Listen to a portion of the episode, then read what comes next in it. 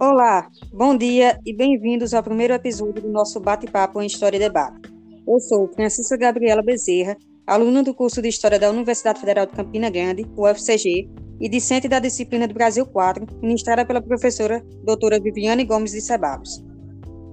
Olá, bom dia, tudo bem com vocês? Eu sou Clebiane Kenia da Silva, discente do curso de História e também da disciplina Brasil 4. E o tema escolhido para o debate neste primeiro episódio é a industrialização brasileira.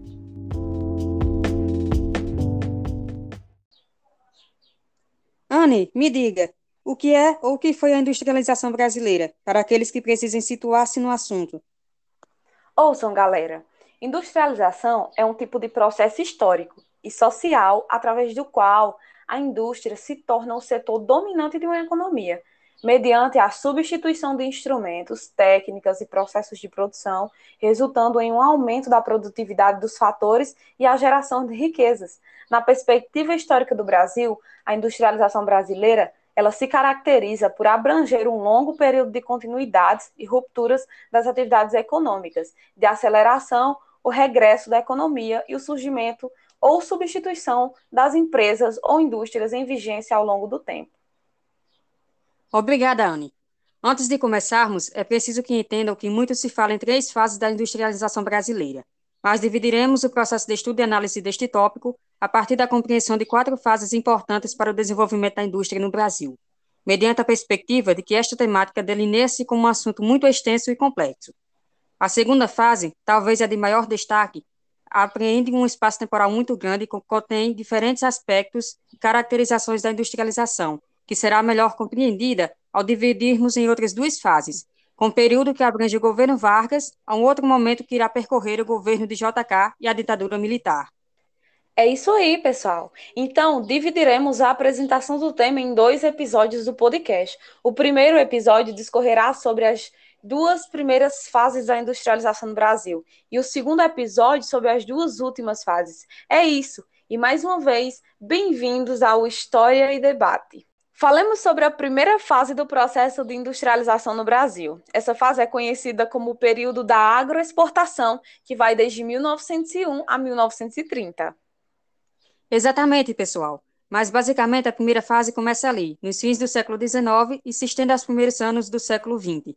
Por isso, termina em 1930. Mas voltemos ao foco principal, não é isso, Ana? Com certeza.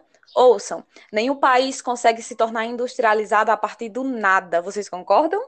Bom, sempre há um conjunto de fatores condicionantes que abrange desde o espaço geográfico até aspectos culturais, passando por fatores políticos, econômicos e de política econômica, sociais, eh, institucionais, científicos e tecnológicos, e pela forma de inserção na economia mundial.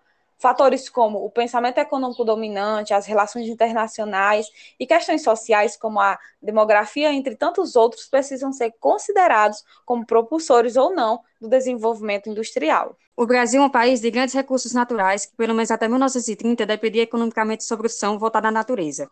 Éramos um país de economia cíclica, por isso que ao fim de um ciclo emergiu um novo, como a fase do pau-brasil, da cana-de-açúcar, do algodão e do café. No período que antecede a segunda metade do século XIX e essas três primeiras décadas do século XX, o país havia se tornado um dos maiores produtores de café do mundo, até que, com a crise de 1929, atingiu o Brasil. Milhares de sacas de café precisaram ser queimadas porque não havia países com capacidade financeira para comprar o nosso produto nacional. Logo, a economia entrou em colapso. Durante essa fase, o desenvolvimento industrial era dependente da agricultura de exportação e proporcionava crescimento da produção industrial à medida que criava mercado, gerava capacidade de importação e estimulava também a formação de capital. Bom, seu, produto, seu padrão de desenvolvimento era estruturalmente restrito, centrado nas indústrias tradicionais, produtoras de bem de consumo. A política econômica era inteiramente dominada pelos interesses da agricultura. E quem eram os agricultores cafeeiros daquela época? E aí, galera, os oligarcas, em sua grande maioria coronéis fazendeiros que detinham o poder político em suas mãos e lucravam às custas da mão de obra escrava, concentrada principalmente nos cafezais. Assim, na primeira fase, a produção industrial teve um crescimento significativo, em parte explicado pela base ainda incipiente, A produção agropecuária então comodava o crescimento do PIB. Em relação ao regime político da época, na transição do Império para a República Federativa, o Brasil continuou sendo dominado pelos interesses das oligarquias agrárias. Não havia espaço no projeto político para uma construção deliberada de fatores industrializantes. A junção de interesses políticos agroexportadores com um arranjo institucional voltado para a defesa desses interesses, uma estrutura produtiva montada para, entender, para atender às necessidades da referida economia, transportes, bancos, mão de obra escrava ou de imigrantes, em que a própria elite agrária investia junto com o Estado e o capital estrangeiro, atraído por garantia de juros, reforçando esse esquema de poder. E o pensamento econômico liberal, que determinavam as direções da política econômica no Brasil, que restringiam-se aos interesses dominantes da elite. Verdade. Algumas ações criadas por grupos de interesse organizados, que nasciam por meio da Associação Industrial criada em 81, sindicatos de trabalhadores de algumas indústrias, o Centro Industrial do Brasil, para proporcionar proteção e estímulos à indústria manufatureira, abriram espaço para que a industrialização começasse a se desenvolver no Brasil. Até algumas políticas destinadas a atender interesses agrários acabaram favorecendo a indústria, como, por exemplo, a imigração, que acabou sendo importante fonte de mão de obra industrial. O mesmo se daria com capital estrangeiro, investido em ferrovias e energia, mas que acabou tendo efeitos positivos sobre a industrialização. O primeiro pelas atividades industriais de construção de material ferroviário em oficinas próprias, e o segundo pelas economias externas geradas ao substituir a energia a vapor por energia elétrica, facilitando a transição da indústria ao paradigma energético, já alcançado nos países líderes do crescimento industrial no início do século XX.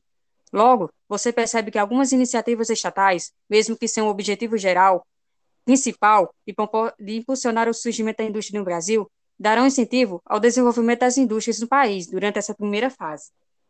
Contudo, durante essa fase, o país não alterou sua forma de inserção no comércio internacional, consolidando, pelo contrário, sua posição de supridor mundial de produtos agrícolas e agroindustriais, em vez de produtos industrializados com alguma diversificação nos anos 20, e ainda manteve-se praticamente à margem do avanço tecnológico produtivo que ocorreu na segunda revolução industrial. Então, o que podemos concluir dessa primeira fase, pessoal? Gabriela, o que você acha? Bom, basicamente, podemos notar que na primeira fase, você tem um país que, apesar de ter começado a dar início ao processo de industrialização, ele continuava a se caracterizar pelo aspecto agroexportador, algo que só mudará após a crise de 1929 e com outros fatores que já caracterizavam a segunda fase industrial. E aí, diante disso tudo, acho que podemos partir para a segunda fase desse processo de industrialização, ao qual vocês irão perceber que a característica agroexportadora do Brasil será então substituída pelo caráter das novas indústrias que começarão a surgir. Galera, a segunda fase da industrialização no Brasil é conhecida como o período nacionalista, que vai desde 1931 a 1955. Verdade, gente. E essa caracterização se dá pelo caráter nacionalista do governo de Getúlio Vargas, algo que vocês entenderão mais adiante. Voltando ao tema, com a ruptura provocada pela crise no início da década de 1930, iniciou-se um período em que a industrialização do país avançou em ritmo acelerado, a dinâmica da produção industrial tornou-se autônoma, deslocando-se da dinâmica da produção agropecuária. A taxa de crescimento da produção industrial entre 1933 e 1980 fez dobrar o volume da produção. Isso resultou de um longo processo marcado por avanços e recuos, de construção deliberada, de consenso político, arranjos institucionais, estrutura econômica, relações internacionais e relação sócio pós-industrialização. Mas como vocês acham que se torna viável esses processos? Gabi, poderia nos dar uma luz? Claro, claro que sim. A base de poder havia sido minada pela crise do café. A Grande Depressão precipitou a crise econômica e a Revolução de 1930, que trouxe Getúlio Vargas ao poder, pôs fim à hegemonia política da oligarquia. Daí por diante, a política econômica passou a ser influenciada por uma gama de interesses. Assim, houve uma mudança do regime político que mudou também a orientação da política econômica no Brasil, desencadeando novos arranjos institucionais, mudanças na estrutura produtiva, desenvolvimento da infraestrutura e do sistema de desenvolvimento científico e tecnológico também. Ah, e um novo padrão de relações internacionais. Assim, a industrialização passaria a entrar definitivamente no seio da política econômica brasileira a partir de Vargas. A burguesia urbana brasileira, grupo que deu sustentação à Revolução de 1930, que leva Vargas ao poder, e assendo juntamente com ele, teve a oportunidade, naquele momento, de propor um novo modelo econômico para o Brasil, baseado em planejamento e urbanização. A prioridade do novo governo foi desenvolver o processo industrial brasileiro, o que significou uma ruptura com o antigo modelo econômico agroexportador e com a oligarquia cafeira que controlava a economia do país até então. Verdade, Yane. Em relação às reformas implementadas por Vargas, elas se iniciaram com estudos e discussões envolvendo vários segmentos da sociedade. As indústrias, as ideias oriundas destes debates nortearam o desenvolvimento industrial e urbano do país. Comissões de estudo e planejamento em todos os setores da economia nacional foram responsáveis por um conjunto de leis e medidas econômicas que norteou investimentos nos setores industriais do país e as relações de trabalho na indústria brasileira. Resumindo, o que o governo fez? Bom, ele basicamente diagnosticou os problemas que impediam o desenvolvimento industrial e agiu para sanar essas dificuldades. O objetivo era mudar o foco das exportações brasileiras para que fosse possível exportar não só produtos primários, mas também industriais. Para atender às novas necessidades do mercado, foram construídas no país as indústrias de base, que passaram a servir como suporte ao desenvolvimento industrial.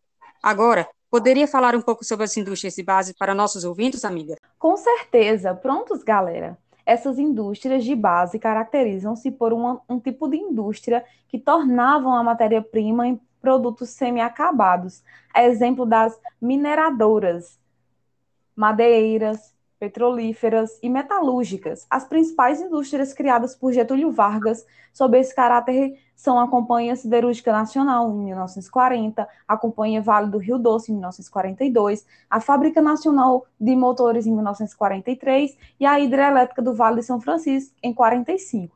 Getúlio, então, assumiu o papel de grande empresário ao criar essas empresas estatais para a produção de bens e prestação de serviços, tomando empréstimos externos iniciou a construção de uma parte industrial complexo e ativou as indústrias de base como incentivo ao desenvolvimento da infraestrutura. Isso aí. Afinal, a meta de Vargas como presidente era transformar o Brasil em um país independente, com capacidade e autonomia para atender tanto o mercado interno quanto o externo. O desenvolvimento do capitalismo autônomo no Brasil faria de nosso país um modelo para os demais países da América Latina. Dando continuidade, fatores como a nova conjuntura mundial, imposta após a Segunda Guerra Mundial, a consolidação do capitalismo e o equilíbrio na balança comercial despertaram o interesse de empresas americanas e dos liberais brasileiros na entrada do capital estrangeiro no país. Segundo seus defensores, esse capital poderia acelerar o desenvolvimento industrial brasileiro.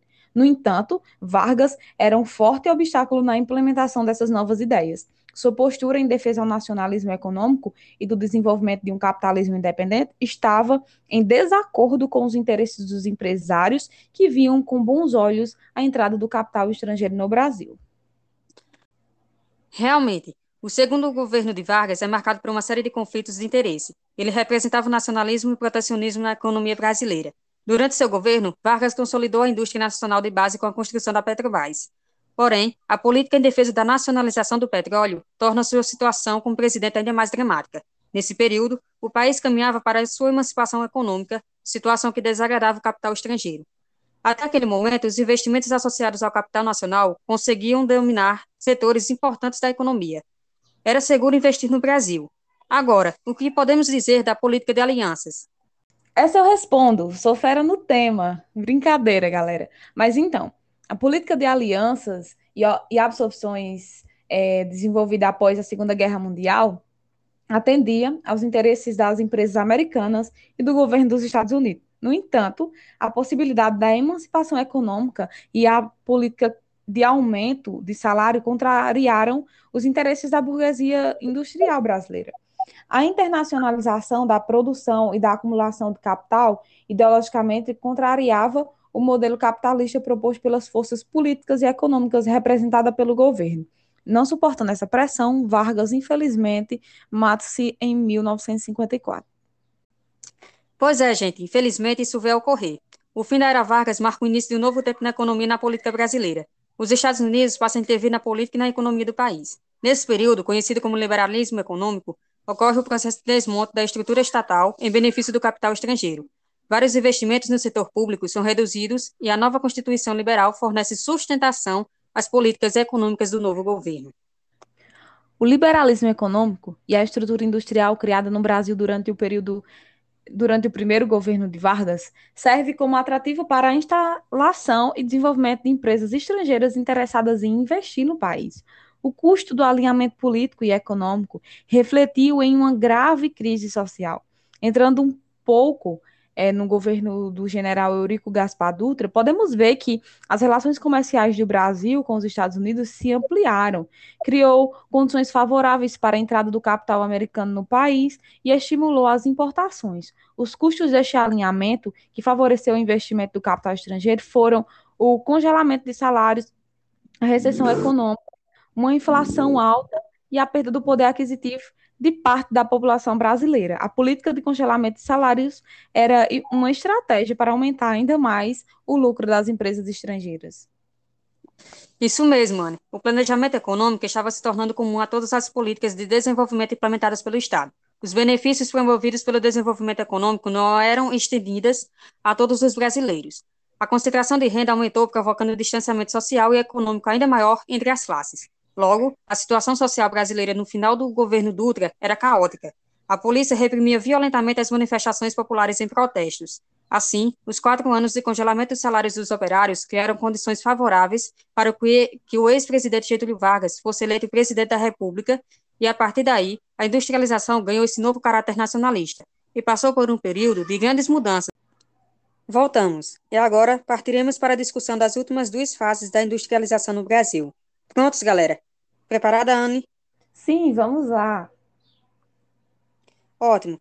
Essa segunda fase do processo de industrialização é conhecida como período nacional desenvolvimentista, que inicia-se na década de 1950, indo desde 1956 a 1985. Vocês vão perceber que o principal percussor desse período de desenvolvimento industrial é o governo de Juscelino Kubitschek, por assim dizer, presidente JK. Foi somente nos anos 50 e durante o regime militar que o Estado executou realmente uma política de desenvolvimento industrial, no sentido de conciliar o Estado e agentes privados e de coordenar os instrumentos de política. No âmbito dos planos de desenvolvimento econômico, forças políticas setoriais e regionais organizavam-se para planejar políticas específicas que reuniram grandes transferências de recursos da sociedade para o capital industrial.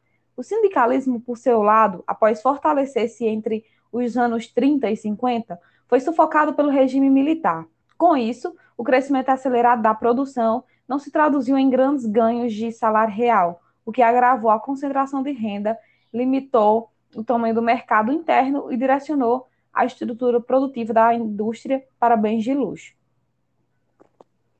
A mudança na orientação da política econômica refletiu na política em si, causando certa alteração. Prevaleceram o nacional desenvolvimentismo, ou seja, a conjuntura de um desenvolvimento de caráter nacional e o intervencionismo estatal, isto é, a intervenção do Estado na economia, que desejava forças políticas e objetivos econômicos interligados no projeto de industrialização. Galera, o Estado aparelhou-se em termos de organização para coordenação econômica, planos, programa de desenvolvimento industrial e tecnológico, instituição de financiamento e regulação. Criaram-se normas, legislação e regulamentações foram institucionalizadas políticas setoriais, regionais, de comércio exterior e outras. E passou-se a exercer forte regulação em atividades, em algumas atividades, assim como nas relações de trabalho, em mercados concentrados, nos preços e salários, nas tarifas públicas e no acesso a tecnologias. Apesar de seus resultados positivos em termos de desenvolvimento industrial, esse arranjo institucional, decisão e coordenação centralizadas tinha como contrapartida uma limitação do espaço de atuação das forças do mercado. Verdade, Anne. Mas mesmo assim, pessoal, a estrutura da produção industrial diversificou-se, em convergência com os padrões das economias mais industrializadas, inclusive do ponto de vista tecnológico. Com a participação direta do Estado na indústria, fortaleceram-se grupos econômicos nacionais e cresceu consideravelmente a participação do capital estrangeiro por investimento direto. O Estado, então, investiu pesado na infraestrutura, garantindo o suprimento de energia e de serviços de comunicação e promovendo a expansão de transportes, sobretudo os rodoviários. agentes financeiros públicos proporcionaram o desenvolvimento industrial e tecnológico, e a poupança privada custeou a construção civil sob um padrão de financiamento que mexia com o futuro do Brasil, gerando endividamento externo, déficits públicos e fundos específicos irrecuperáveis. Ah, e ainda, a constituição de um Sistema Nacional de Desenvolvimento Científico e Tecnológico também foi iniciada nesse período, abrangendo instituições públicas de apoio à pesquisa e à pós-graduação. Sob a perspectiva do que Gabriela acabou de expor, podemos perceber que um novo padrão de inserção internacional começou a ser moldado.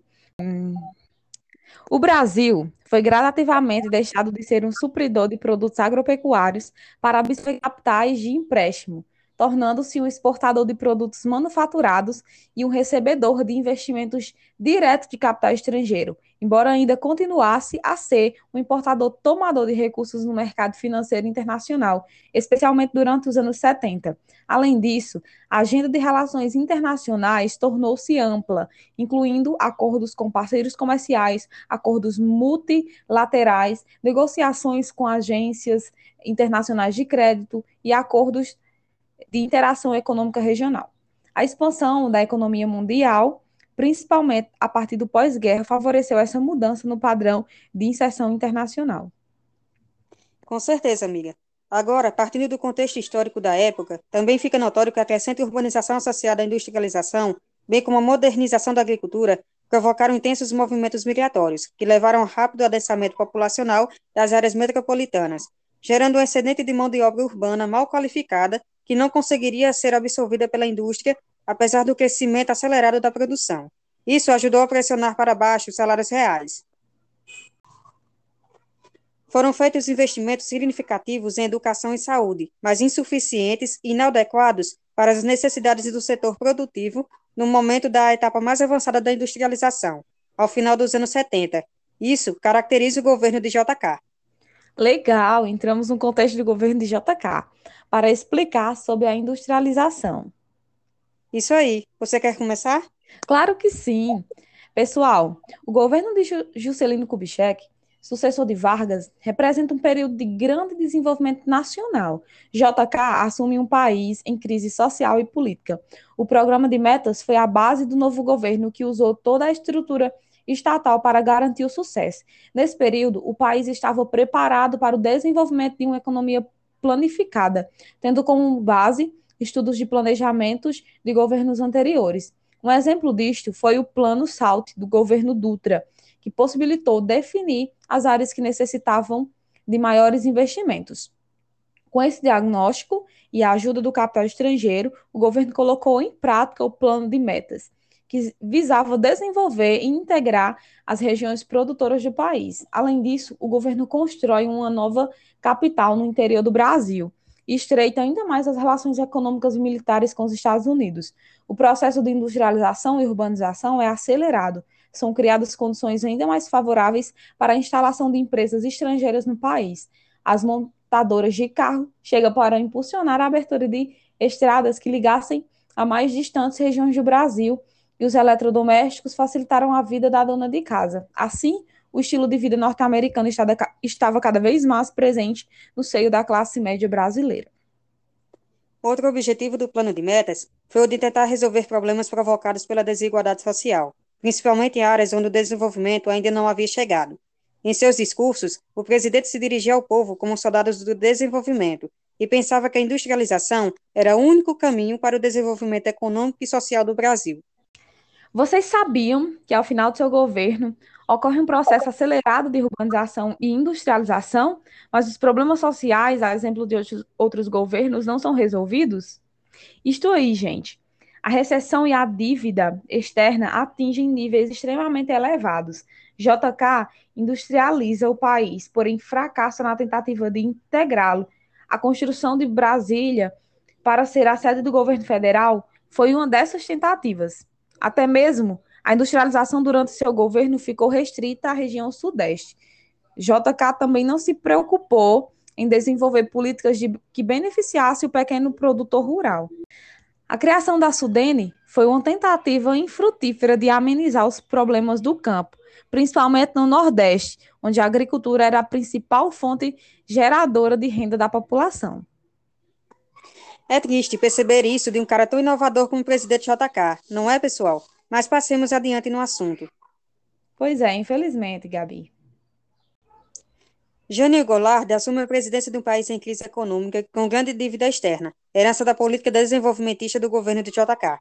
A conjuntura internacional estava totalmente desfavorável ao tipo de desenvolvimento econômico que o governo Goulart planejava.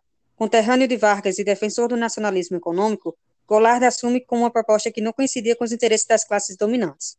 O plano trienal, de autoria do economista Celso Furtado, faz um diagnóstico amplo, detalhado e integrado das condições e fatores responsáveis pelos desequilíbrios, estrangulamentos e perspectivas da economia do país. A implementação desse plano previa profundas mudanças na estrutura política e social do Brasil, mudanças estas que levariam o país a uma política externa independente. Bom, o que eu sei é que nesse período o governo intensificou a campanha de opinião pública em favor da reforma de base, que era arrojada para a sua época. Ela previa uma reforma administrativa e bancária e uma reforma educacional ampla. Os pontos mais polêmicos da reforma foram a regula regulamentação das relações de trabalho no campo, que estendia a estes trabalhadores os mesmos direitos sociais dos trabalhadores urbanos e a reforma agrária. Ambas as propostas, se implementadas, poderiam transformar a estrutura social e econômica brasileira, o que não veio a acontecer. O aprofundamento da crise aumentou a insatisfação da classe média em relação ao governo. Nesse momento, conspira-se um golpe militar como alternativa para a crise, a opção por uma postura política independente, a procura por novos mercados para exportação e o polêmico comício de março de 1964 no Rio de Janeiro. Acabaram isolando politicamente o presidente. As possíveis transformações promovidas pela reforma de base proposta pelo governo colocavam em risco os interesses dos grupos estrangeiros e nacionais que lucravam com o liberalismo econômico da ordem econômica vigente. O golpe era a próxima etapa em março de 1964, surgiu como uma alternativa para a defesa dos interesses norte-americanos e da burguesia industrial. Sim, está sim. E ainda, o Brasil desponta como nação emergente, apta a investimentos externos em grande escala. Eram incentivadas as fusões de empresas nacionais como estrangeiras. O governo financia o desenvolvimento industrial em outras regiões do país, como exemplo, as metalúrgicas. No entanto, o custo do desenvolvimento industrial nesse período foi o empobrecimento do trabalhador. Enquanto a classe média consumia, o trabalhador, principalmente do campo, vivia numa situação de miséria absoluta. As políticas salariais visavam sempre o lucro dos capitalistas, criando uma situação desfavorável para a maior parte dos trabalhadores. A tecnoestrutura, criada pelo governo militar, que envolvia economistas, professores, engenheiros e etc., não conseguiu resolver os problemas sociais do país. A desigualdade social, ao contrário do que a propaganda oficial mostrava, se acentuava tanto na cidade quanto no campo. Como sempre, a desigualdade está presente, principalmente quando falamos em industrialização ou capitalismo. Realmente, amiga. Bom, assim concluímos nossa discussão sobre a terceira fase da industrialização brasileira. Legal, continue ligados, ouvintes, que entraremos na última fase desse processo. O que vocês acham que acontece em seguida? Anne? Bom, muita água ainda vai rolar nessa última fase, afinal, ainda estamos vivenciando ela. Verdade, mas antes de tudo, é preciso que saibam que a quarta e última fase desse processo de industrialização é conhecida como período neoliberal e está em processo desde a década de 1980 aos dias de hoje. Isso aí, gente. Já no início do último governo da ditadura, ficara claro que o nacional desenvolvimentalismo e o intervencionismo estatal havia perdido espaço. Deixou de existir um projeto nacional de industrialização. A crise do início dos anos 80 sobrepôs objetivos de estabilização macroeconômicas aos objetivos de desenvolvimento industrial ou econômico de modo geral.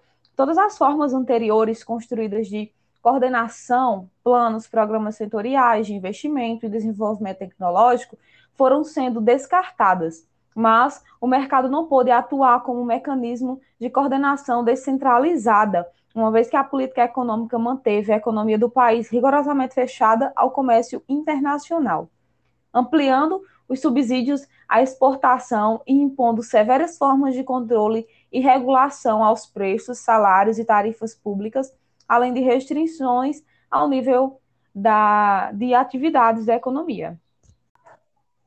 Daí por diante, prevaleceu a instabilidade macroeconômica.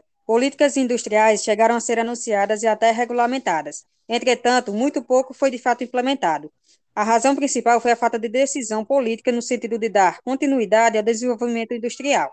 E a partir do fator político, todos os demais fatores condicionantes do desenvolvimento industrial foram sendo gradualmente desconstruídos, mesmo após a conquista da estabilização monetária, mas não da estabilização macroeconômica nos anos 90. Mas falemos do quadro político-econômico da época. Pode deixar.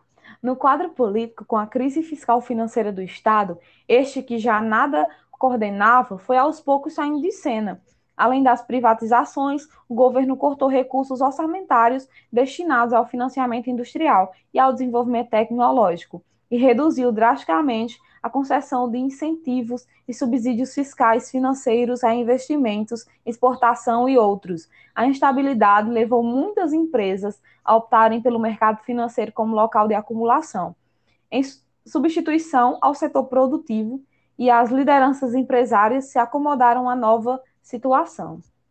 Resumindo, o bicho pegou, galera. A abertura da economia do país ao capital estrangeiro, juntamente com a abertura do mercado interno ao comércio internacional, mudou radicalmente o ambiente econômico e levou a processos de desnacionalização, conflitos entre o Estado e as associações empresariais, a fortes lobbies setoriais por políticas protecionistas e a crise do federalismo, principalmente a crise do federalismo, à medida que diversos governos estaduais, na ausência de diretrizes nacionais, buscaram atrair investimentos produtivos, promovendo verdadeiro leilão de guerra fiscal. Por último, o sindicalismo, após renascer nos anos 80, voltou a ser enfraquecido na década de 1990 pelo desemprego causado, pela recessão e por reestruturações técnico-produtivas das empresas. Gostei do trocadilho, mas é isso, gente. Desorganizaram-se e enfraqueceram-se também pela perda de poder político e de funções, tanto a organização institucional do Estado como as estruturas institucionais da economia e da sociedade, montadas segundo os parâmetros de um processo histórico de desenvolvimento industrial e tecnológico comandado pelo Estado. Ambas se revelaram pouco funcionais quando esse processo passou a ser comandado pelo mercado nos anos 90. Em consequência, a estrutura produtiva regrediu, não só a participação da indústria de transformação do PIB perdeu alguns pontos percentuais, como também cadeias produtivas inteiras foram desarticuladas e segmentos de indústria de alta tecnologia que estavam em implantação foram desativadas.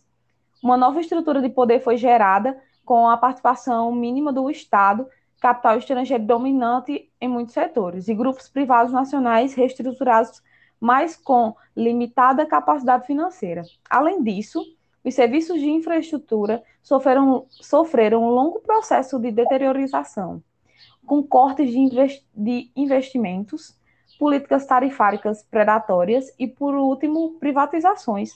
O resultado foi a geração de desperdício externo para as empresas usuárias dos serviços de infraestrutura. Na mesma linha, o sistema financeiro também deixou de ser funcional para o desenvolvimento industrial. As agências públicas de financiamento sofreram severos, severos cortes orçamentários nos anos 80 e início dos anos 90. Depois, especializaram-se como agências de privatização e hospitais de empresa. A instabilidade macroeconômica afetou também o sistema de desenvolvimento científico e tecnológico. Relacionado a tudo isso, o plano de inserção do país no comércio internacional, que havia avançado até 1985, ampliando a participação de produtos manufaturados na exportação, deixou de progredir daí por diante. Na verdade, até regrediu, considerando que a pauta de importação é constituída atualmente por produtos básicos, semi-manufaturados industriais. As mudanças, gente. Falamos que isso ia acontecer. Em seguida, acordos regionais de interação econômica, Mercosul, e multilaterais de comércio passaram a restringir o raio de manobra da política e do comércio exterior. Crescentes fluxos de investimento direto estrangeiro passaram a ser dirigidos ao Brasil, atraídos pela abertura da economia, pelas privatizações e pelo processo de fusões, aquisições de empresas. Os fluxos de, os fluxos de capital financeiro também se intensificaram, particularmente nos anos 90. Nossa, muita informação mesmo. Mas podemos concluir por aqui, galera. Por fim, a perda de, dinamismo econômico e os efeitos das políticas de ajuste macroeconômico geraram um agravamento da questão social. Desemprego crescente, aumento da pobreza, piora da, na distribuição de renda, crise previdenciária, crise do sistema de saúde e pouco avanço no sistema educacional, sobretudo em relação ao que seria desejável numa sociedade democrática na era da informação e da comunicação. Isso mesmo, pessoal. E assim terminamos mais um episódio do podcast História e Debate. Sempre quis falar sobre isso. Para mais informações, entre em contato. Tchau. Legal, Anne. É isso, gente. Bye bye e até a próxima.